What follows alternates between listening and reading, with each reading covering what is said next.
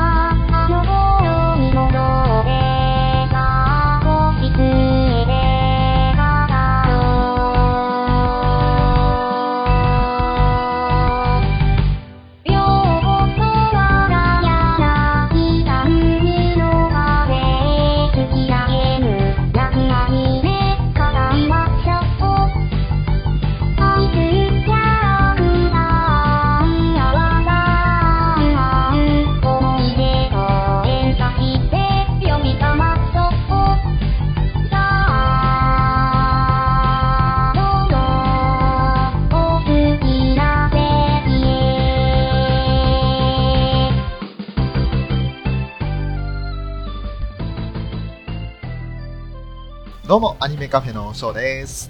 ウラキングです。本日もよろしくお願いいたします。よろしくお願いいたします。えーと、まずはですね、うんこの前に配信していましたツイキャスの話なんですけれども、はいはいはい。えーとですね、本日10月14日金曜日になりますが、それまでにですね、実はあの、2枠になんとか収めようと思いまして、えー配信速度をちょっと上げてですね、私、あの、桃屋さんからいただいたお言葉によると、少年 A になっているような状態で、ちょっと声が高くなったりですね、ちょっとスピードアップしてる喋り方になっていたんですけれども、うん。えっ、と、いくつかいただいた反響の中で、あんまりですね、好評な感じがなかったものですから、いやいやいや。まあまああまあ、ちょっとね、皆さん聞かれてたあれ、壊れ故障したんじゃないかっていう話が。そう、皆さんがお持ちのね、端末などを、その、壊れたんじゃないかって思わせてしまうような結果になっていたので、えっ、と、私、そのスピード全部ちゃんと元に戻しまして、本日 再アップロードさせていただきました。なえー。はい、ですので、あの、もしですね、あの、まあ、途中で聞くのやめちゃったんだよっていう人がいらっしゃれば、今はもう元に戻っていますので、またあの、ツイキャス会聞いていただければなと思います。これはまず、よろしくお願いします。よろしくお願いします。一つ目のお詫びとさせていただきます。で、もう一つですね、実はお詫びがありまして、はい。あの、すいません、今日なんかいきなり冒頭から謝罪ばっかりなんですけれど、いやいやいやいや。このツイキャスの一つ前にあの、お便り会を3枠にわたって取らせていただいたんですが、はいはい。その中でですね、あのーメールで、アニメカフェアットマークアウトルクドット JP 宛てにいただいたメールの中に、実は迷惑メールとして扱われてしまっているものがありまして、うん。そこの迷惑メールに含まれていたやつを気づかずにスルーしていたんですね、ずっと。なんだって？本当に申し訳ございません。誠に申し訳ございません。あのー、2ヶ月も放置してしまったメールがありましたので、今回は冒頭でそちらの紹介からさせていただこうと思っています。はい。はい。えー、本当に改めてお詫び申し上げます。申し訳ありませんでした。申し訳ございませんでした。では、まずですね、えー紹介させていただくメールですが、えー8月の12日、およそ2ヶ月前にいただいたメールですね。はいはい。はい。えー、こちらですね、体調の悪い隊長さんからいただいておりました。ありがとうございます。ありがとうございます。アニメカフェ、翔さん、ウラキングさん、こんばんは。初めてお便りさせていただきます。これも初めてのお便り、こちらだったんですよ。本当に申し訳ないです。お体調の悪い。ーこれはいかんですよ。これはいかんですよ。本当に、もう、本当に申し訳ないですよ。で、体調の悪い隊長です。第48回と49回を拝聴しました。過去放送は自分の見たことのあるアニメの話題や、興味を引くタイトルを初回から選んで聞いてきましたが、今回の放送で翔さんの根っこの部分が見えたような気がしてものすごく面白かったです以前の翔さんは当たり障りのない発言をして中身が見えない人に感じていました誤解を恐れずに書くといい人というイメージでしたそれが今回の放送で、あ、やっぱりこっち側、かっこオタク側の人だ、と安心し、親しみやすく感じました。これからも時々毒を吐いてください。短い文ですが、これにて失礼します。以上、ということでいただきました。ありがとうございます。あありがとうございます。あの、稲妻イレブンの回ですね。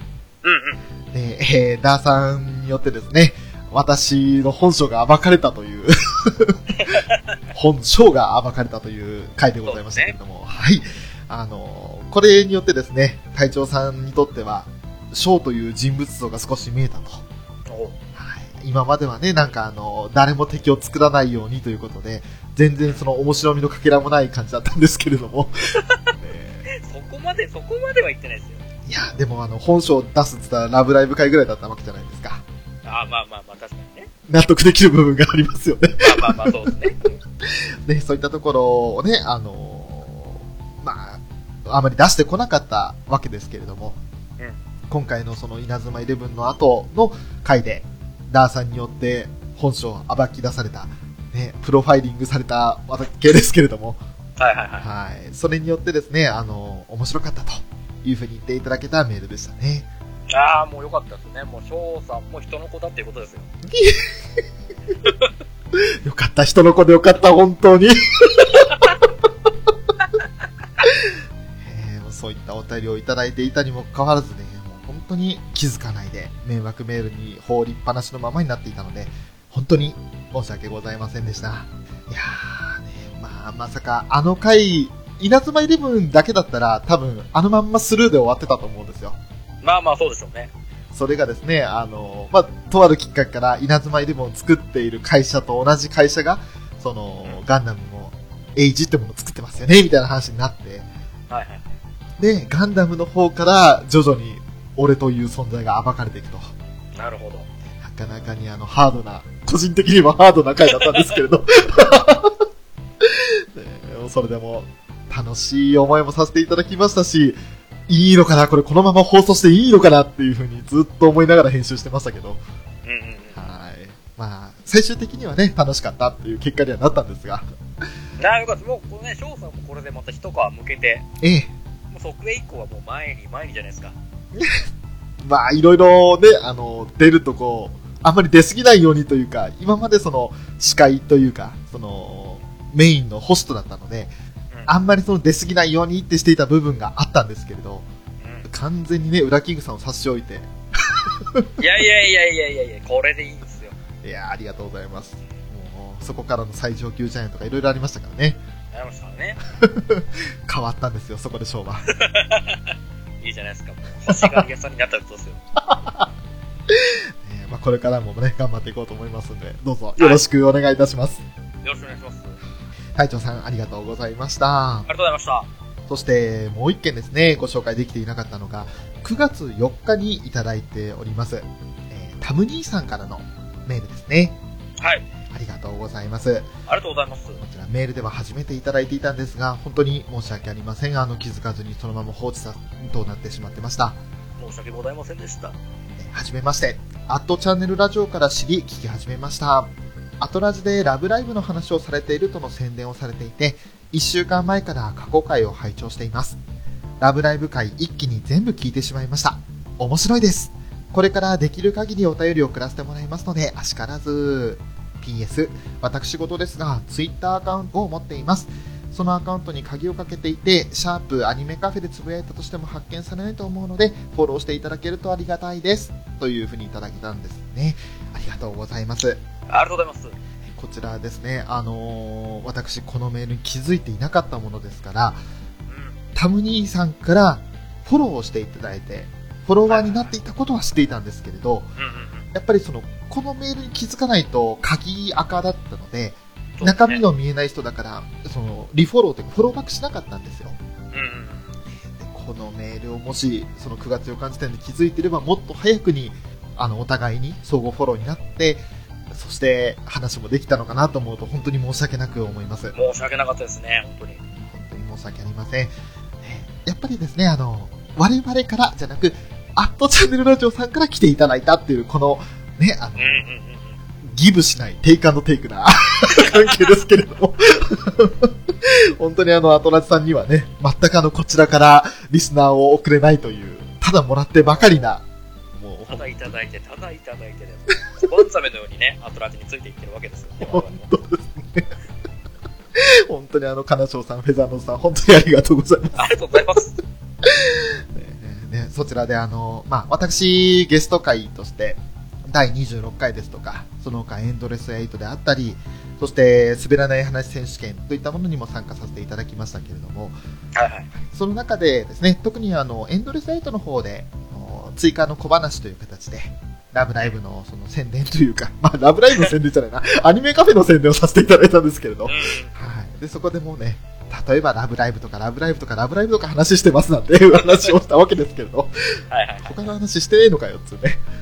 それがちょっと、まあ、あの、タム兄さんには引っかかっていただいたということで、我々のラブライブ会全部聞いたということですね。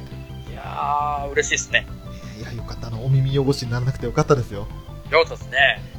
まあ、要するにラブライバーと言われる方々からは、どう言われるのかなっていうのが結構怖い部分もあったんですけれど、うんうん。今のところ、あの、不平不満がないっていうのは嬉しいですね。でまあ一応ね、本当に嬉しいことに、否定的な意見は今のところは届いてないんで、ねえ、あ、やってて、これでよかった、よかったんだなと。やっててよかった苦問式ってやつですよね。うん。普通に、うん。ねえまあでも本当にこうやって聞いていただいて、お便りを送っていただいていたにもかかわらず、ね、あの、迷惑メールの方に入ってしまっていて気づけなかったというのは本当に申し訳なく思っております。これからはあの、迷惑メールもしっかりチェックして、こういった取りこぼしとか、あの、見逃しなどがないように、しっかりさせていただきたいなと思いますので、これからもどうぞよろしくお願いいたします。もうまた孤立にメールください。よろしくお願いします。はい、よろしくお願いいたします。以上、2件のメールですね。体調の悪い隊長さんとタム兄さんからのメールを紹介しておりませんでした。えー改めてお詫び申し上げます。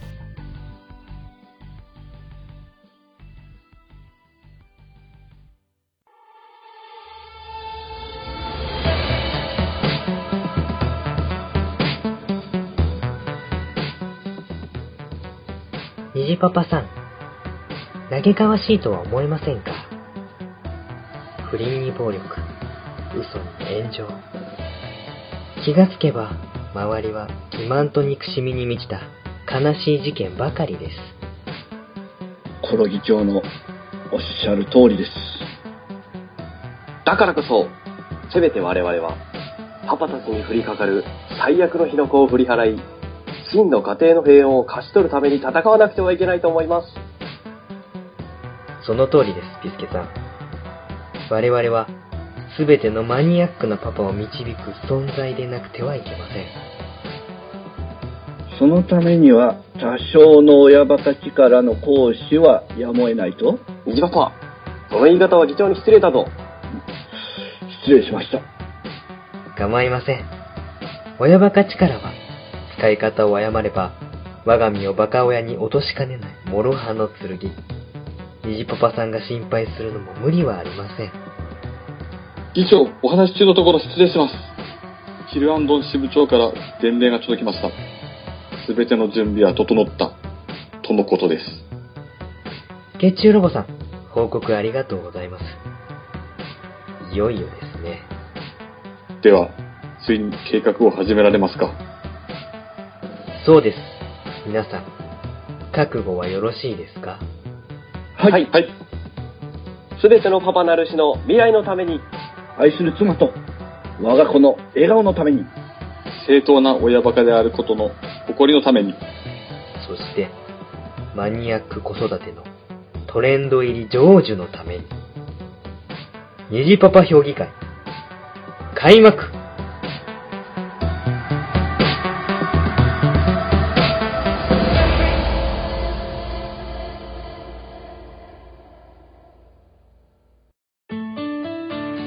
不定期で夜な夜な開催される虹パパたちの秘密の集まり、素朴な子育ての疑問から、まだ見ぬ我が子の結婚相手に対する大人げない妄想まで、普通のパパたちが親バカ力全開で繰り広げる親バカトークラジオです。親バカゲームミュージアム内第2会議室で不定期開催中。一パパ評議会では、ただいま会員を募集中です。本会員、サポート会員問わず募集していますので、お気軽にお問い合わせくださいね。一緒に親バカしてみませんか？親バカゲームミュージアムはい、それでは本題に入らせていただきます。何やるの？何やるの？はい、今回はですね、秋アニメがこの10月から始まっているわけですけれども、はいはいはい。はい。ね、あの、夏アニメも振り返らずに、また秋アニメかということになるんですが、まあまあまあまあね。プレビュー回とはまた違いまして、だいたいこの1週間、2週間経って、1話、あるいは2話が放送されてる作品が多いんですけれど、はい。はい、その1話、2話を見て、果たしてどう思いましたかっていうことで、話をしていきたいなと思うわけですが、はい。はい。えー、まあちょっと順番とかを気にせず、気になった作品を言っていこうかなと思うんですけれども、なるほど。はい。じゃあもう、どんどん言っていこうかな。ウラキングさん、見た作品の中で、これ良かったぜっていう作品ありましたか？よかったぜ。まあ、期待通りっていう意味で言えば、はいドリフターズですね。ドリフターズ、良かったですよね。はいうんうん。絵は、絵も綺麗に描いたし、はい。まあ、その、シリアスパートと逆パートの使い分けも、ああ、もう絶妙だなとうん。思います。で、あとはもう、もうこっからあとはもういろんなキャラがどんどん出てくるわけなんですけど、はい。まあ、導入としては、文句なしの1話かなと思いましたね。うんうん。ちょうどあの、ドリフターズに関しては、あの、ショーが住んでいる方の放送局では扱われない作品だったので、うん。えーちょうど金曜日の夜11時ですか。はいか。ら、アベマ TV で、あのーリアルタイムで、あの、他の放送局と同じタイミングで配信されるものがあったので、うん。そちらでショーは見ることができたんですけれど、はい。1話はちょうどウラキングさんと一緒に見まして、うん。面白かったですね。でしょ？本当にあの、いや要するにシリアスでかっこいい部分、そしてギャグパートとのメリハリっていうのがしっかりしていて、もう、その作品の中にもありましたけど、なんだこれ？ですよ。ね確かに。えー本当にいいキャラしてるんですよ、あの、豊吉さんも、信長も。そうですね。いいキャラですね。ねえあと、線が比較的太いというか、あの、ジョジョの奇妙な冒険のような感じで、そうですね。ね、あの、いい感じの、その、太さ、線の太さで描かれているので、迫力もあるんですよね。うんうん、確かに確かえーだからこれから、あの、全くその原作は知らないわけですから、これから一体どうなっていくのかっていうのを楽しみにしながら、に。はいこ。れからも見ていきたいなと思う作品でしたね。なるほど。はい。ちなみに他に気になった作品とかってありますか？あのー、これはちょっと僕見るのが遅れたんであれなんですけど、はい。周りの反応からして、あ、これなかなか掘り出し物の作品だぞって思ったのが、はい。えーユーリオンアイスですね。ユーリオンアイス。うん。はい。あのー、周りで聞くには、あ、まあ、絵が綺麗なのはもちろんなんですけども、はい。あのー、スケートシーンですよ。はい。あの、実際のフィギュアのスケートシーンの実況があるじゃないですか。はい。あれをほぼ完全再現で、そうですね。アニメでもやっているって話を聞いて、うん。それを聞いてみたんですけど、はい。ああ、これすごいなと思いましたね。まあ、ラブライブのあのメインアニメーターである室田さんって方がいらっしゃるんですけれど、私その方のあのツイッターフォローさせていただいてるんですが、その方がですね、あの放送直後につぶやいていらっしゃったのが、うわ、こんなすごい作が見たことないと。ねえ、まさか、まあ CG 使えば簡単なんですけど、本当にスケートシーンって。うん。多分普通はそうするんじゃないかなと思うんですけどね。そうですね。それをあえてせずに、うん。一枚一枚手書きでうん。作画を、あれ今後スケートシーンどうするんだって思っちゃうんですけど、大変ですよね、絶対ね。あのカメラワークといい、作画といい、めちゃくちゃ大変だと思うんですよね。だってあんな、あの、スピンとか描くのも一枚一枚描いてるんですから。いそうそうそうそう。やーすごいですよ、あれは、本当に。単純にその、ね、あの、背景固定された状態でスピン描くだけだったらまだいいですけれど、背景が徐々に動いてって、それでいてスピンも描くんですから、本当に一枚一枚描かないといけないわけですし。いそうそうそう。やー、作画がもう本当丁寧で綺麗。これがまず第一印象ですね。うん。その他にも、まあ、主人公が有利っていう主人公なんですけれど、はい。あのー演じてらっしゃる豊永さん、あの、ネトゲの嫁は女の子じゃないと思った？のルシアン役をやってらっしゃったりした方ですけども、ね、あの、本当にあの、有利を演じる上で、かなり生き生き演じていらっしゃるじゃないですか。ああ、そうですね。どこか豊永さん本人なんじゃないかなっていうぐらい共通するような雰囲気を出されていて、割と素に近いんでしょうね。でしょうね。いいキャラしてるなっていうのもあったし、でそのキャラごとにあのデフォルメの絵があるんですけれど、はいはいはい。デフォルメの絵もまたあの、好感が持てるデフォルメなんですよね。うんうんうん。本当に簡略化してるわけじゃなくって、可愛らしく、あの、二頭身キャラみたいな感じで描いてる。そんなデフォルメですけれども。えーもうそういったところも丁寧で、もう本当に作画は全体的に丁寧ですね。てんですね。で、ウラキングさんおっしゃった通り BGM もよし、であとは、個人的にはその、まあ、第1話、第1滑走の最後の展開に、はいはいはい。ユーリと一緒になって、えーって言ってしまったっていう。まさかね、まあまあまあ、ね、あの、チャンピオンの踊りを完全再現するは100歩譲っていいと思うんですよ。ええまさかね、拡散されてるって。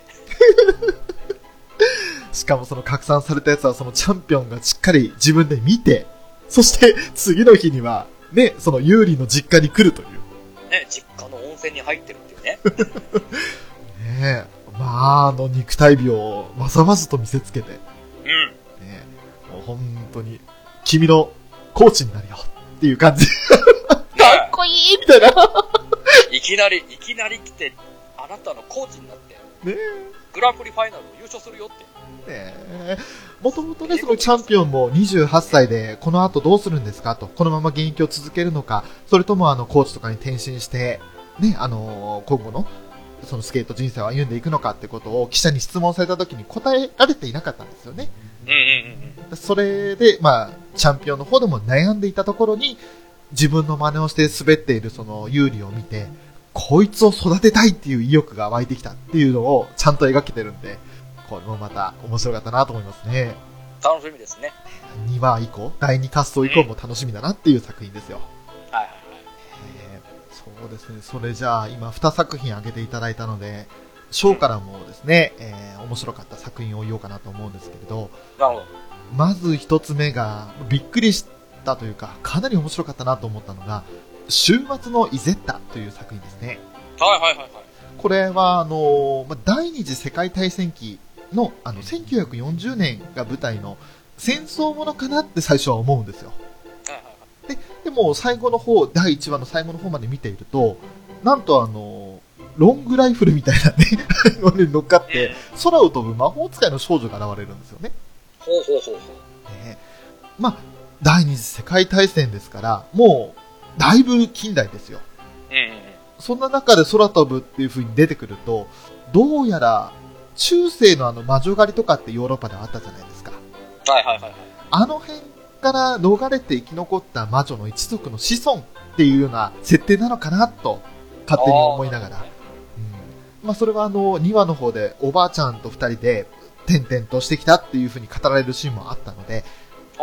やっぱりその生き残りなのかなっていう感じは描けてるんですけれど、うん。なんせオリジナルアニメということなのであまり情報がないんですよね。なかったですね。で一応魔女だなということだけは分かって。で、内容は結構やっぱ戦争ものがメインになってくるので、はいはい。結構シリアスで。うん個人的にはあの、夏アニメで91 Days ってあったじゃないですか。うん。はいはいはい。あれに続いて、あの、ヨーロッパ系のし、基本シリアス展開の作品ということで、あの、楽しめるかなっていうふうに思っているのと、うんやっぱりあの、登場するお姫様であったり、キはいャラクターであったり、キャラの絵がすごく綺麗で、うんうん。で、あの、見やすい、あの、登場キャラクターだなっていう印象がありましたね。ああ、なるほどね。こちらはウラキングさんはご覧になったのが2話からだったということなんですけれど、そうなんです。なんか、いきなりライフルに乗って飛んでるんで、なんで、なんでライフルなって思ったんですけど、放棄じゃないんだっていう。ね、そこをなんか実用的に、実用的って言い方変ですけど、あれでね、ゼロ戦だ、なんだ、追い追いかけ回されてましたけど、そうですね。で最後はあの、ね、ライフル、ライフル一発撃って、うん。ね、飛行機を落として、はそしたらもう重心が熱くなっちゃう、あちゃちゃちゃちゃって言いながら墜落していくっていうね。い。そうそう。あの、そういうとこだけ、なんか嫌に急にリアルになっちゃうというか、うん。確かにあの弾速で走ったら重心や、あの、熱くなるよなって感じしますよね。そうそうそう。それまではね、あの、空飛んでるから全然現実離れしてるんですけれど、うん。いい感じにリアリティと、そして、あの、ファンタジーというか、その、空想要素が混ざってる作品っていう感じがしますね。そうですね。うん。アニメらしいアニメって感じがしますよ。なるほど。はい。そして、もう一つ気になった作品がですね、はい。ガーリッシュナンバーですね。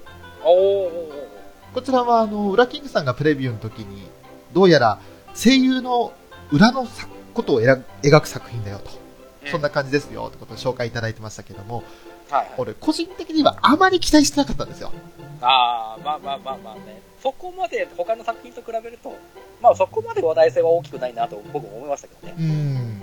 なぶっちゃけあの、あ主人公がね、鋼鉄城の釜練りの無弁を演じた千本木さんだ。っていう感じで、うんうん。千本木さんが主役だからとりあえず見ておくかぐらいな感じだったんですよああ、なるほどね。うん。それがですね、こうやって二つ目の作品にあげるぐらい面白い作品でして、あの、ちょっとですね、本当に声優業界の裏だとか、あと、実際にその声優さんたちが抱えてらっしゃる本音に、そう捉えられるようなことが描かれちゃってて、うんうんうんうん。結構やさぐれなんですよ。結構裏の顔きついですよね。あの、本当にあの、え、マジかっていうふうに俺ちょっと見ながら口をついてしまいまして、うんうんうんうん。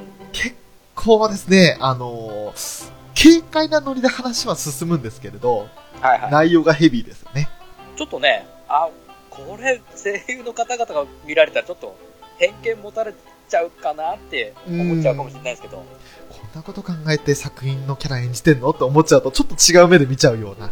まあまあまあまあまあ、そんなことはないとは思うんですけどね、実際は。あったとしても表には出さないですよね、きっとね。うん。なので、こういう人がいてもおかしくはないなと。うんあまり見たくない本音の部分というか、裏の部分というか、そんな感じはしたんですけど、何せその、軽快なノリで話は進むし、絵はとても綺麗なので、非常に見やすいんですよね。そうですね。で、あと、やっぱりその、千本木さんですよ。うん。あの、私、鋼鉄上のカバネリの回で話した通り、カバネリにはあの、ウェブラジオがありまして、はいはい。カバネリツアーズという SM ラジオがありますよって話をしたじゃないですか。うん。あの SM ラジオ回を重ねるごとに内容がひどくなってたんですけど、はいはい。どんどんどんどん千本木さんがやさぐれてくんですよ。で、もう、このガーリッシュナンバーを見てると、そのやさぐれ感が本当にカバネリツアーズのやさぐれと似てて、ああ、そうなんだ。あの、千本木さんをもし本編カバネリの方でしか見てない方は、無名のイメージで見ちゃうと、あ、また違う演じ方してるんだ、こういうこともできるんだって新鮮な感じだと思うんですけど。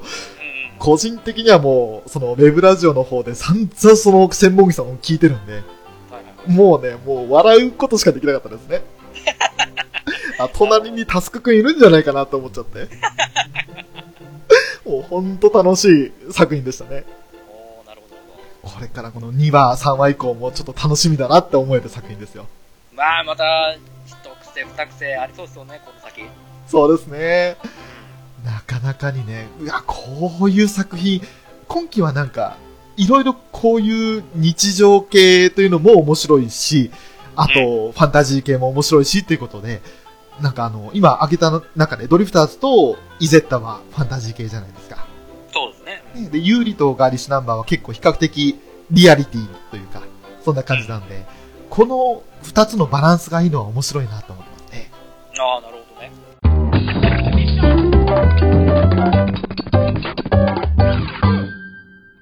はい、今のところ4作品をとりあえず挙げましたけれども。続いて挙げる作品でじゃあまず一つ目なんですが、そうですね、オールアウトはいかがでしたか？おー、なんかまた、いい感じじゃないですか。なんかもう、熱、これから熱くなるんだろうなっていう感じ。ですね。うん。あで、やっぱりあの線の太さですよ。いやー、そうですね。まあ、骨太だ。で、ちょっとオープニングの絵を見て思ったんですけど、まあ、みんな尻がキュッとしてるじゃないですか。キュッ ものすごい、なんかもう無駄な肉がない感じ。うん。すげえなと思いながら。あれで高校生ですからね。そうそうそう。もう、すごいね、プロ級の体格なんですよ。そうですね。やっぱりまあ、アニメーションだってことも多少あるんでしょうけれど、いい感じというか、あー、来るぞ、ラグビー漫画だぞって、アニアニメだぞって感じがすみますよね。まあ、これは本当に期待を裏切らない王道感がすごいしますね。そうですね。で、またあの、主人公たちの対比というのも面白かったですね。うんうんうんうん。一応、ダブル主人公という形で、あの、まあ、チビで馬鹿にされちゃうギオンくんっていうのと、デクの、まあ、岩清水と読むんですが、一応、漢字で書くと石清水で岩清水なんですね。あ、そう読むんだ。はあ、はあはあはあはあ、あのー最初俺石清水なのかな岩清水なのかなって分かんなくなっちゃうぐらいの、まあ、感じだったんですけど、うんうん。その二人の出会いから、あと、祇園自体のその、まあ、チビだとか、そういうふうに馬鹿にされてきたというコンプレックス。うんで、昔からあの、家族にお兄ちゃんにも勝てないしっていうのと、あと、反対にその、体格はいいんだけれども、ちょっと過去に、まあ、一話の最後で描かれる過去のトラウマがあって、はいはい。で、あの、ラグビーと向き合えない岩清水っていうのがいて、うん。それをしっかりその丁寧に描いているのと、はい。あと、祇園はそのコンプレックスに自ら立ち向かって克服しようと積極的に戦おうとしてるじゃないですか。はいはいはい。それとは対照的に、祇園にその、まあ、けなされるというか、うんうん。触発されるまで、その、岩清水の方は動けないでいるんですよ。そうですね。その祇園に触発される岩清水の絵もすごくバカにするんじゃねえみたいな感じでこう、なるのがもう、ああ、いいな、青春してんなって感じがしましたし、うん。あとはその他にもあの、キャプテンですね。はいそれを演じるのがまあ、私が大好きな細谷さんですよ。まあ、やっぱり彼は強い男を演じるのが、あれなんですね。いいですね。えーあと、それともう一人あの、大坂さんが演じる八王子という副キャプテンはいはい。でニコニコしててあの、面倒見のいいキャプテンがいましたね。副キャプテンがいましたけども、うん。あの、原作でもともと見ていたのもあったんですが、すごく二人ともイメージ通りというか、ああ、なるほどなるほなんかあの、強い石山、そして、えー優しい八王子という感じですど。ね。うんうん。あれですか？オルガとビスケットみたいな感じですか？おー、まさにそんな感じですよ、イメージとしては。ああ、なるほどね。まさにまさに。うん。その二人が、ね、あの、まあ、鉄火団ではないんですけど、こちらのチームは。そうですね。うん。で でもそ、まさにそんな二人で、ねで、あの、今後、ね、まだいろいろ話の展開は、まあ原作を見てる中ではいろいろ、そのキャプテンが、うんあんなことしたりっていうこともあるんですけれども、おお。ねあえてこれは何も言わないんですが、うん。これも楽しみだなって思える展開でしたね。なるほあと、エンディングの曲。はいまあ、あの、全力少年プロデュースドバイ奥田民生ということだったんですけれど、うんこれあの、曲ももちろんアレンジ良かったんですが、それ以上にあの、エンディングロールの雰囲気良くなかったですか？ど。ああ、なるほどね。曲に合ったいい感じのエンディングでしたね。ねえなんかちょっと優しげな儚げなって感じですよね。うんうんうんうん。本当にあの、青春でその燃えるシーンは本編で描かれているので、なんかちょっと苦悩だとか、ちょっとしたその、なんだろう、本編外の、その熱血外の、その年代特有の寂しさというか、そういったものが描かれていたんじゃないかなって気がするんですよね。なるほどね。ああ、よく見てるな。なんかあの、そういった作品やっぱ好きだなって、個人的には思いますよね。いいなーって思いながら1話を見終えましたね。これはもう期待通りの作品かなと思いますね。そうですね。そして期待通りといえばもう一つ、夏目友人帳の第5期。やった。やった。これはもう最高でしたね。もう、もう、もう、言うことないです。言うことないです。安定の面白さというか。もう、だって、オープニングの時点でもう、うるうる来たますから。あのー他の作品だと結構多いんですけど、第1話のオープニングで飛ばされることが多いじゃないですか。うん。でも、夏目友人帳に関してはオープニングテーマ1話からありましたね。はい。笹野マリーさんという、なんかあの、名前だけ見ると女の子かなって思っちゃうんですけど、うん。男性ということで、はい。えー、綺麗な歌声なんですよ、また。うん。夏目友人帳らしいというかね。そうですね。ねまあ、やっぱりあとは、4期からしばらく間が空いて、うん。久しぶりに見る夏目隆とにゃんこ先生ですよ。そうですね。相変わらずのやりとりにやっぱほっこりしますよね。そうですね。もう、もう安定ですな。変わってない変わってないっていう。安心しちゃいますね。でも、やっぱりその、これまでのシリーズって、少しずつその、高志は成長してきたわけですけれど、はいはいはい。1話でその、再会した親戚というか、以前にお世話になった人なんですってことで、にゃんこ先生に説明して、はいその親戚にその、祖母のことを何か知りませんかって、あの堂々と接するシーンとかもあったじゃないですか。はいはいはいはい。ねあのシーンとかはちょっと、今までの夏目くんとは違うんだなと。まあ、どちらかといえばね、そういう親戚にもし見かけたとしても関わらないようにうん避けるタイプでしたからね。そうですよね。あの、堂々とね、聞いて、そして、あまりその、良くない話だなって思った時には、いえ、あの、変なことを思い出させてしまって申し訳ありません、みたいな感じで、そのままね、あの、去っていくっていうのもありましたけれど、そのシーンからの個人的なの、その後、田沼と会って、はいはいはい。田沼に聞いてほしいなって言って打ち明けるじゃないですか。うんうんうん。あの一連のシーンにはちょっとグッときましたね。なるほどね、なるほど。わかる、わかりますよ。えーもう、1話から、あの、盛り上がるシーンもあれば、悲しいというか、ちょっとジーンとくるシーンもあって、うん。えーかなり1話でボリューミーでしたね。まあもう、その辺のね、たかしくんたちはもう問題なく。うんやっぱりもう僕が言ってるのはやっぱり藤原夫妻ですよ。いやー、そうですね。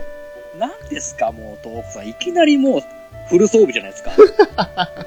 割烹着で。もう、怒られたかった。本当ウラキングさんはもう、トーコさん大好きですからね。大好きですね。ねちゃんとあの、怒るときは怒るんですよ。うん。勝手に外に出て、ね。そう。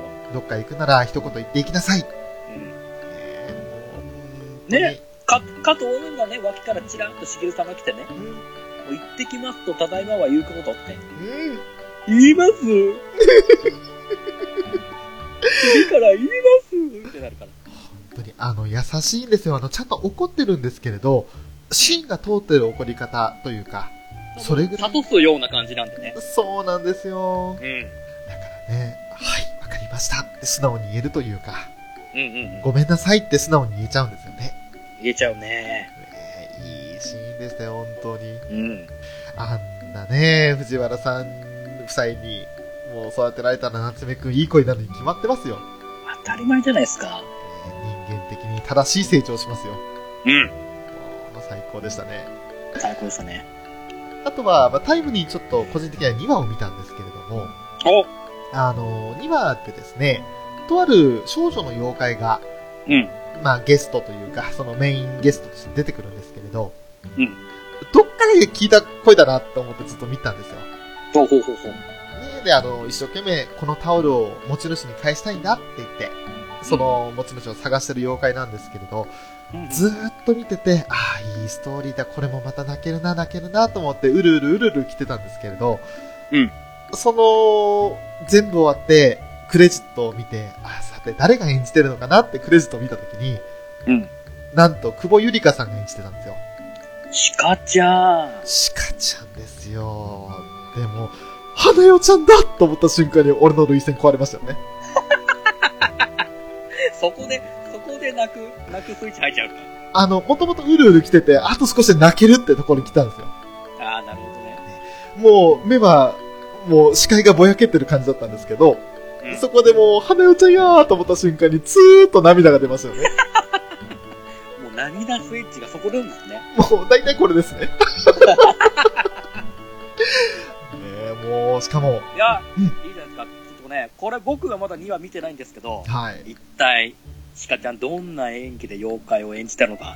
うーん。もうね、ゆっくりご堪能ください。わかりました。まあ、そんな夏目友人帳もしっかり第5期になっても変わらず夏目友人帳だったなっていう感じがしましたね。うん。はい。そしてその他に気になった作品ということで、まずやっぱり第2期になりますけれど、商売ロックシャープという作品ですけど、こちらはまあ第2期ということで、えー、まあ1期を見ていないと話のつながりは多少わからないところもあるんですが、ただ2期から見てもね、そんね、うん見てなくても十分楽しみましたよ。うんうん、登場人物とか何があったのかなってことが分からなくても、まあ見れるかなという感じですよね。で、こちらはまあ、安定というか、うん。面白かったですよね。まあ、あの、だもう、シンガンクリムゾンズの4人が出てくるだけでちょっともう、スッとしちゃうんで。そうですね。うん。いや、あのーずっとプレビュー会の時から、あと4話なんですって言って話をしてて、ゆっくりですけど見てたんですよ、1期を。うんうんうん。はいはい。この2期を見るために1期見といてよかったなって個人的に思いましたね。ああ、なるほどなるほど。全部見た上で2期に入れたんで。ああ。だからもう、シンガンクリムゾンズが出てきただけで楽しかったっていう、そのウラキングさんの意見に同意見なんですよ。ああ、やっぱり。しかもちょっと破壊力が増してるんですよ。ああ、まあまあ、そうですね。で、ニヤニヤしましたよね。う あとはやっぱり個人的には、その商売ロックという作品のストーリーとかよりも、挿入歌とか歌ってる楽曲の方がすごいかっこいいなと思ってて、ん。そうですね。こっちの方にやっぱ注目しちゃいましたね、2期に関しても。なるほどね。ああ、これは、あの、サントラとか欲しいなって正直思いました。ああ、もうすごいっすよ、本当に。サントラ多分一期とも出てるんですよ。ええまあ、豪華。まあ、豪華ですよ。ねあの、作中の音楽ほとんど網羅されてますもんね。はい。本当に、うわ、こういったところでも、あの、きっと人気なんだろうなって思える作品で、うん。ええ本当に良かったですよ。そうですか。うーん、見といてよかった。うん。あとは、その、シンガンクリムゾンズ以外にはね、あの、基本的にはプラス、ブラスマジカも、うん。えー、しか出てこなかったですけれど、他にもなんかね、あの、一期の方で出てきたキャラクターっていうのは、ちょろちょろと出てはいたんですよね。そうですね。はいはいはいはい。なんかあの、和風ユニット、ちょっと名前忘れちゃったんですけど、旅してたりだとか。えっ、と、悠久なるつれつれ案かな？確か。あ、そうですね。うん。ダルタユーさんが出てましたね。ね そういったところも描かれていたので、あの、本当に一期見てた人にも、ああ、この子たちはこうしてるんだっていうのもわかるシーンもありましたし、はい。はいはいはい。それでいて、あのまあ、いきなり謎のロボットが現れたりだとか、うん。一体何の展開だこれはっていう感じありましたよね。そうですね。いきなり。あって、オープニングがもう、いきなり未来のシーンですからね。そうですね。おおいきなり未来。えーっつって。うん。もうなんか、もう外宇宙からの侵略みたいな感じでしたもんね。そうですね。闇の女王とかいう方が。ね。いや、本当に、そういったところもちょっと突拍子もないなってイメージも多少湧くんですけれど、でもやっぱりあの世界観だから許せるっていう感じがしますよね。そうですね。えーいい感じで2期に入れたんじゃないかなっていう作品ですね。はい。そして、あとは、やっぱりあの、あれですかね、シュタインズゲートのうんパートナーというか、コンビということで、あの、オカルティックナインという作品にちょっと注目してましたけれども、はい。こちらはどうでしたか？僕は見た感じでは、あスタインズゲートの1話と同じような感じだなと思いましたね。おー、なるほど。我々のことはちょっと置いてけぼりにしつつ、うんまあ、軽い人物説明うん。うん。で終わった感じかなと。そうですね。うん。うん個人的にやっぱりその怒涛の展開すぎて、で、あっという間に終わっちゃったなっていう印象がまず強かったのと、ただそうね。そう。その中でもあの、個人的に気になったのは色彩豊かな作画。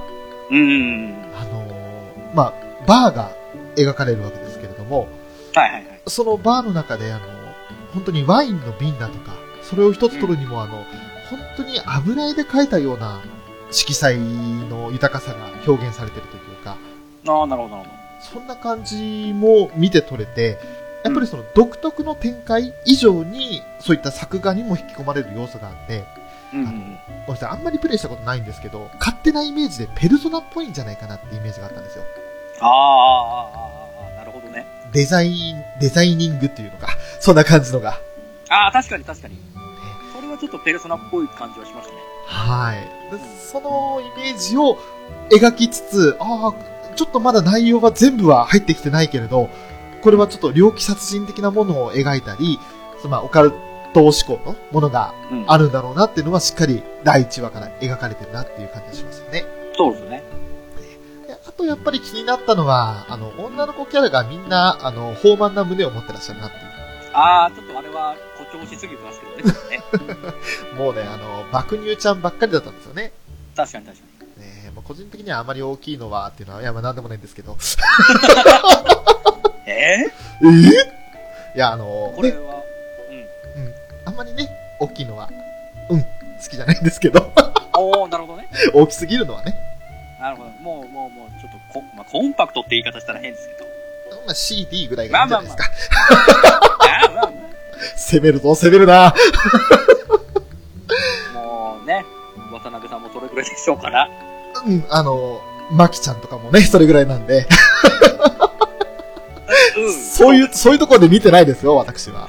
そういうところで見てないですよ。あの、彼女らはね、あの、性格だとかそういうところでもいいよ。これ以上言うだけ無駄だよ。これ以上言ったら墓穴掘るよ。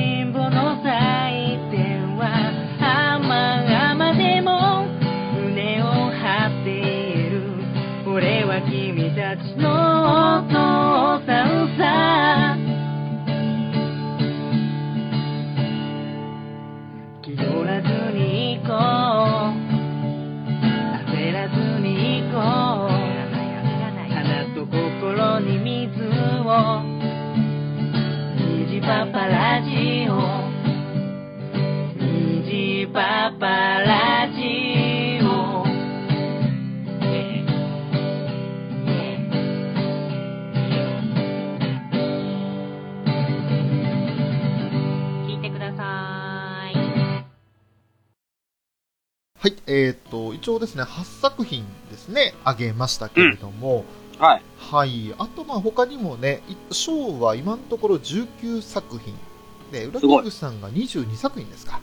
やばい。ね、すごいって言ったそばからあなたの方が量見てるっていう。そう。ただね、僕ね、5分アニメとかもね、ちょこちょこ入ってるんで。そうですね。で、賞の方も5分アニメ入ってますね。ああ、なるほど、なるほど。はいあの、まあ、青鬼ジアニメーションっていうやつなんですけど、何なんだろうこれと思って、あの、実はですね、これ CM を見て、あ、なんかバイオハザードっぽいホラーな雰囲気があるぞと思って、はいはいはい。とりあえず予約をしておいたんですよ。うん。シュールでしたね、ものすごくね。ああ、そうなんだ。はい。なんかあの、あの、もともとうんゲーム原作で、青鬼っていうゲームが、はい。これがまあもうバイオハザードチックなそうらしいですね。ゲームですよね。それがあの、ひらがなで青鬼という表記になってるんで、うん。相当なんか安入な感じなんだろうなとは思ってたんですけれど、ああ、なるほどね。あの、キービジュアルとかも結構、そんな感じじゃないですか。ああ、なんかこう、進撃の巨人中学校みたいな。そうそうそうそそれで表現すると分かりやすい。わかりやすいわかりやすいですら。ね。まさにそんな感じで。うんなんかこれ、外れかもしれないなって思いながら見たんですけど、うん。シュールさで言えば5分アニメだし、いけるなって思いましたね。あ、そういう系か。なるほどね。ね一生懸命話してるんですけど、うん。なんか隣であの、頭食われてたりだとか、はいはい。下半身食われてて、上半身だけで話してるとか、ああ、なるほど。何なんだこれっていう感じだったんですよね。うんうんうん。まああの、何か何だか分かんないうちに終わるっていう意味では良かったのかなと。なるほど。はい。その他にはそうですね、刀剣乱舞花丸、丸ちゃんなんてのもありましたけれども、お花？丸とは違うんですけど、違う、違うんだね。違うんですけど、ねえ、まあその刀剣乱舞に関しては、一応見たんですけど、まあ、六つの神義行しか印象に残んなかったっていう感じで、おー、なるほどね。えーすごい土佐弁が印象的だったんですよね。はいはいはいはい。こちらはどんな感じでした？これ、実際の絵と比べてみると、あ、思い、柔らかくしたかっていう、うんうん。ふんわりな絵にしてきたなと思って。おー、なるほど。実際の感じとはまたちょっと違った味を出してきたなっていう。へえ。多分、どっちかっていうと、あの、いうよう戦いをメインにするアニメじゃなくて、多分、お社内での和気あいあいとした、わちゃわちゃやってるのをメインにするのかなっていう感じが。ああ、日常パート系をメインにするって感じですか。うん。あの、僕、庭だけ先に見たんですけど、うんうん。見る限りだと割とそっち系の方が強いかな、色的に。ああ、確かに1話の段階でも、6割型日常パートって感じでしたね。うん。で本当に、そこから急にあの戦闘だみたいな感じで。多分そこからこう、なんだ、シリアスな展開にはあまり持っていかないんだと。多分誰を主軸にするかとかいうのも多分ないと思うんで。ああ、なるほど。で、ね、あの、親方様、えーっと、ゲーム内の方でいるのはサニワかな？はい。サニワっていうこのプレイヤーの人はもう絵は出さず。うんうん。多分まあなんか、ちょこちょこお社の上で注文を、あああだこうだ注文出してとかそうや、そういう感じでやるんだろうなっていう。ああ、なるほど。うん。はは。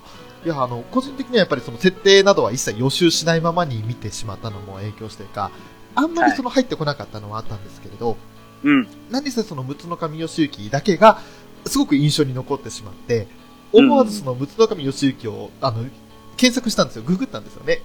おー、なるほそしたらちょっと面白い情報が出てきて、ど。うん。あの、まあ今年、その京都国立博物館に、その坂本龍馬の刀だと思われていた六つの神義行が保管されてるんですけれど、うんそれが今年になって研究の結果、やはり本物だと。今まではその、そういった情報から推測の域を出なかったんですけれど、うん。今年になって初めて坂本龍馬の本物の刀だということが分かったっていう、そういった情報だけを仕入れて、あ、そうなんだー、みたいな。ただそれだけなんですよね。アニメに全然関係ない情報を。いや、でもね、刀剣効果すごくて、そういう刀剣のその古典とかうんうん。開くと、もう刀剣女子がすごい来るですって。あー、なるほど。でも、すんごい結構、繁盛するらしいですよ。ああそうでしょうね。キャラクターとかの絵柄とかすごく綺麗だったので、うん。見やすい絵だなとも思いましたし、うん。それでいてまあ、血生臭いところも若干あるんですけど、はいはい。日本の歴史のことをある程度把握していれば、ああ、こういうことも昔確かにあったって習ったよなっていうふうにうん。許容できる範囲の血生臭なんで、うんうん。だからまあまあまあってとこありましたね。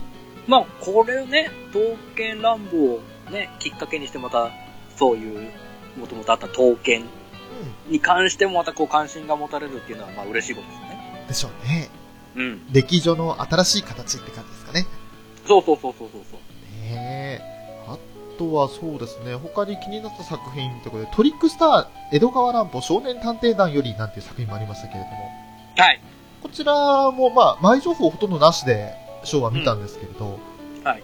独特の世界観というか、近未来の日本を舞台にした作品でしたね。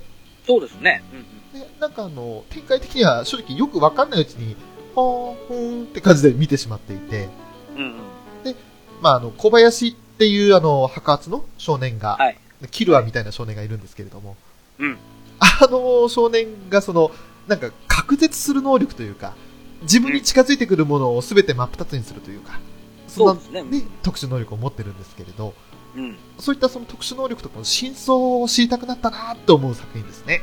もうなんかね、あの子も、早く死にたい、死なせてくれって言ってますけどうね。ん。いろんなやり方やるんですけど、死ねず。そう。水の中に落ちても、その自分の周りを球体のようにバリアみたいに、で、あの、隔絶する能力が張ってしまって、溺れることがない。むしろ水中を歩けちゃうみたいな。そうそうそうで、何か食べ物とかを食べようとしても、その、まあ、全部弾かれちゃうんですよね。うん、そうなんです。だから毒物飲んでも、あの、全部吐き出されてしまうし、そう。えー不思議な体というか、能力というか。ね。えーあとは、個人的に気になったのは、その、オープニングテーマのかっこよさと、ああ、はあ、はあ。あと、敵、怪人二重面相という敵がいるんですけれど、うん。その CV をガクトが担当してますね。あ、そうなんだ。はい。オープニングテーマも担当なんですけれど、ガクトが全面協力という形になってますね。あ、すごいですね。ねえ。うん。だから面白い、そういったところでもちょっと注目な作品ではあるんですけれど、うん。まあ本当にあの、これからの展開次第で、良くも悪くも化けるなと。そうですね。はい、いうイメージでしたね。はい。あとは、そうですね、ロストレイジ？インサイティッドウィクロス。はい。カードゲームだなって印象しか正直残らなかったのはあったんですけれど、もう、あ、ちょっと急だったんでね、いきなりセレクターに選ばれて、えええで、いきなり自分の記憶をかけて、え。うんうん。セレクターバトルをしなきゃいけないっていう。そうそうそう。無理やり、ちょっと、ちょっと無理やり感が最初ちょっと強いかなと思ったんですけど、うん。まあ、こっからどうなることやら、そうですね。あの、正直そのカードゲームの内容自体は分からなくてもいい、いいです。なんとなく雰囲気でっていう。はい。あ、なんかそういう、ああ、まあ、ストーリー上こういう流れなんだなって思っちゃえばいいのかなと 思いましたね。ですね。とりあえずそのカードゲームで戦っていって、自分の記憶というかあのコインが腐腐らないようにって言ったら変なんですけど、そうですね、ね。黒くならないようにどんどん戦っていかないとダメなんだよっていう、あ、あ、そういうルールなんだ、みたいな。そうですね。そんなイメージでとりあえず見た1話でしたね。うん。えーあとは、まああの、前評判高かったですけど、3月の内容。はいはいはい。こちらは、ウラキングさんいかがでしたか？いや、いい滑り出したと思いますよ。おー、なるほど。なんかあの、ふわふわした感じ って言ったらいいですか。まあもちろんそのね、対局中はしっかりした絵で描かれたりするんですけど、逆にピントを空気が張り詰めてるような、そんな感じですよね。うんなんかその日常パート的なところですか？うんうん。なんか、ちょこちょこ擬音が入りますよね。そうですね。ねえああ、そういう感じで来たっていう。なるほどねって思いながら。可愛い三姉妹でしたよね。可愛かったなぁ まあやっぱり米次おじいちゃんですよ。おー。千葉茂先生がいいじじいを演じるんですよ。ね、厳しそうに見えながらも孫にはとことん甘いっていうねう。ああ、素敵だなぁと思いながら見てましたね。主人公がとことん喋らなくって、うんうん。だから、本当にあの、エンディング直前のところでなんか一言三言喋るみたいな。はいはいはいはい。あとはまあ、三姉妹との会話の中で、あ、え、ん？みたいな感じの、なんか、うな、あ、相づち的なものしか喋らないので、うんうんなんかちょっと物足りないなって、まあでもそういう主人公なんだろうなっていう、原作を見てない、ね、素人の意見なんですけど。だかうん。うん。らこれからどうなっていくのかなと。そう。本当にあの、全体的に柔らかい雰囲気というか、うん。水墨画とはちょっと違うんですけど、ちょっとあの、滲みのある作画というか、うんうんうん。いう感じだったので、これもまたあの、雰囲気は捉えてるんじゃないかなって、下町な雰囲気なんじゃないかなっていう。そうっすね。うんねえ本当に面白い作品になってくれることを願いつつ、原作の知らない個人的には、ね、あの、まだこれからかなっていうところですね。まあまあまあまあ、面白くなることは間違いないと思うんですよ。うんうん。うん。相当評判高い作品ですもんね、もう。はい。だから絶対面白くなるんだろうなと期待しながら、全22話見ていきたいなと思ってますね。はい。あとはまあいろいろね、あの定番すぎる作品としては、機動戦士ガンダム、鉄血のオルフェンズの第2期。うん。で、その他にも、響けユーフォニアムの第2期。はい。はい。文豪ストレイドックスの第2期。うん。えアジンの第2期。はい。なんていう、その2期を期待されていた作品がいろいろありますけれども。うん。この辺は、まあ、いつかやるでしょうね、と。まあ、きっとね、一枠で多分ちゃんとやると思うんで、うんうん。まあ多くを語る必要は今はないかな。そうですね。ただ一つだけ、オルフェンズに関してちょっと言いたいのが、はい。アドモス紹介ですよ。おフミタンの名前使って会社立ち上げたかと。うん。クーデリアさすがやと思って。ねえ。ああ、そのセンスと思いましたよね。ねえ。もう、いやー、来たなって思って、そこでちょっとうるうる来ちゃって。で、その後のクッキーとクラッカーですよ。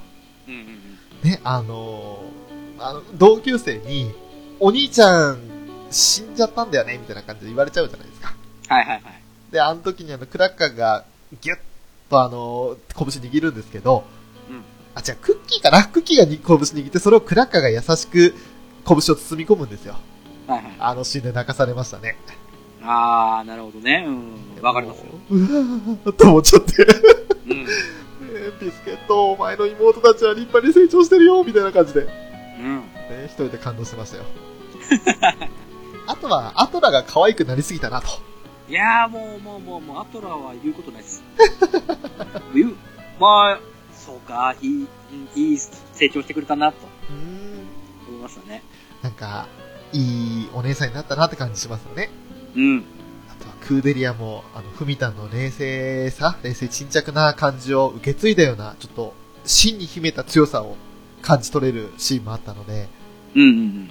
あの、やっぱり一期の時、ずっとあの25話かけて、地球、火星から地球に行く間にいろんな経験してきたクーデリアですけれど、うん。あの、最後の25話、最終話で見つせていた強さっていうのを、引き続きその2期でも表してるなと。はいはいはい。強い女性だなって感じがしましたね。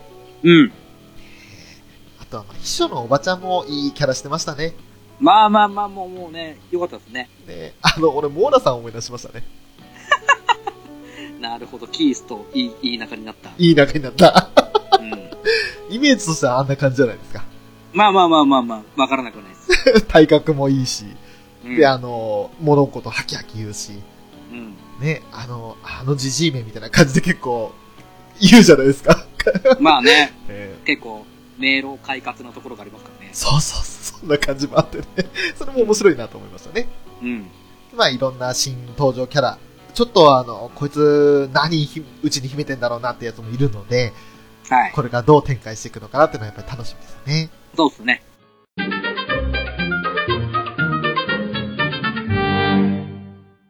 はい、ということでですね、えーはいはい秋アニメ、うん。まあ1話をもう現時点で見れてる1話の部分をそれぞれ話していきましたけれども、はい。やっぱりあのー秋アニメもちょっと期待できる作品が多そうですね。そうですね。自分では、そんな大したことねえなと思ってたんですけど、うんうん。いざ見てみたら、あ、意外と見るもの多いなって、そうですね。うん、思いましたね。意外とあの、あ、これこんなに面白かったんだっていう、ちょっと予想外の面白さを有している作品もありますし、はいはいはいはい。期待ほどではないけれど、うん、まあまあまあまあ、これは見ていきたいなと思える作品もあるし、うん。だからそういった作品を見ていくと、まあ多分10作品、15作品ぐらいになるのかなっていうイメージですかね。そうっすね。まあ、それぐらいで収めておかないとっていうところですよ。またそう、見れなくなっちゃうんですよ。いろいろうんね、大変なんで、見ていくだけでも苦になってしまったらもうおしまいなんで、はい。それがだんだん絞られてきて、きっと最終的には10作品ぐらいで落ち着くんだろうなっていうイメージですね。そうですね。だからね、あの、夏アニメもそうでしたけれど、こう、自分が楽しいなと思える作品を徐々に絞り込んでいければいいかなと、うんうんうん。えー思う作品ばっかりでしたね。はい。えーまあですね、あのー今回、こうやってアニ秋アニメを取り上げさせていただいて、これがまたね、あのーまあ、1話、2話はちょっと見逃したけど、3話から見ようかなとか、あるいは、逆に1話、2話が気になるから、ちょっとそこから見直してみようと、配信サイトとか漁ってみようっていうきっかけになってくれたらいいなとは思いますね。そうですね。さてさて、そんなアニメカフェですけれども、はい。えー久しぶりですね、こんな宣伝するの。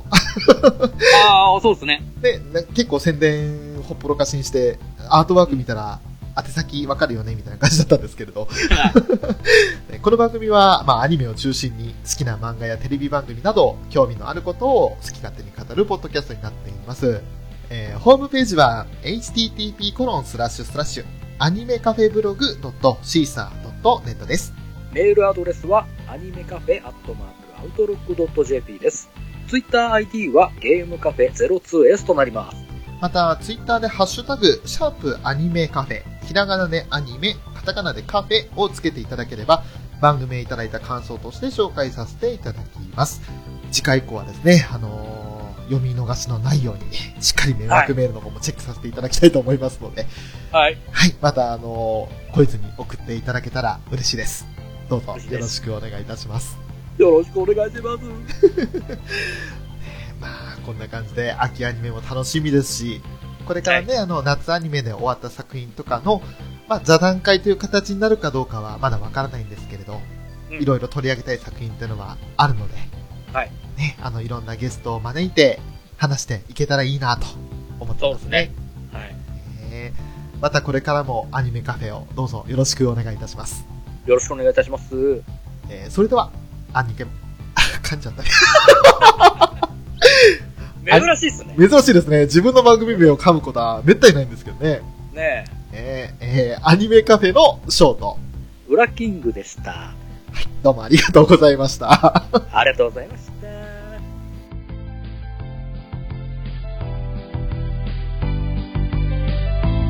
ようにれ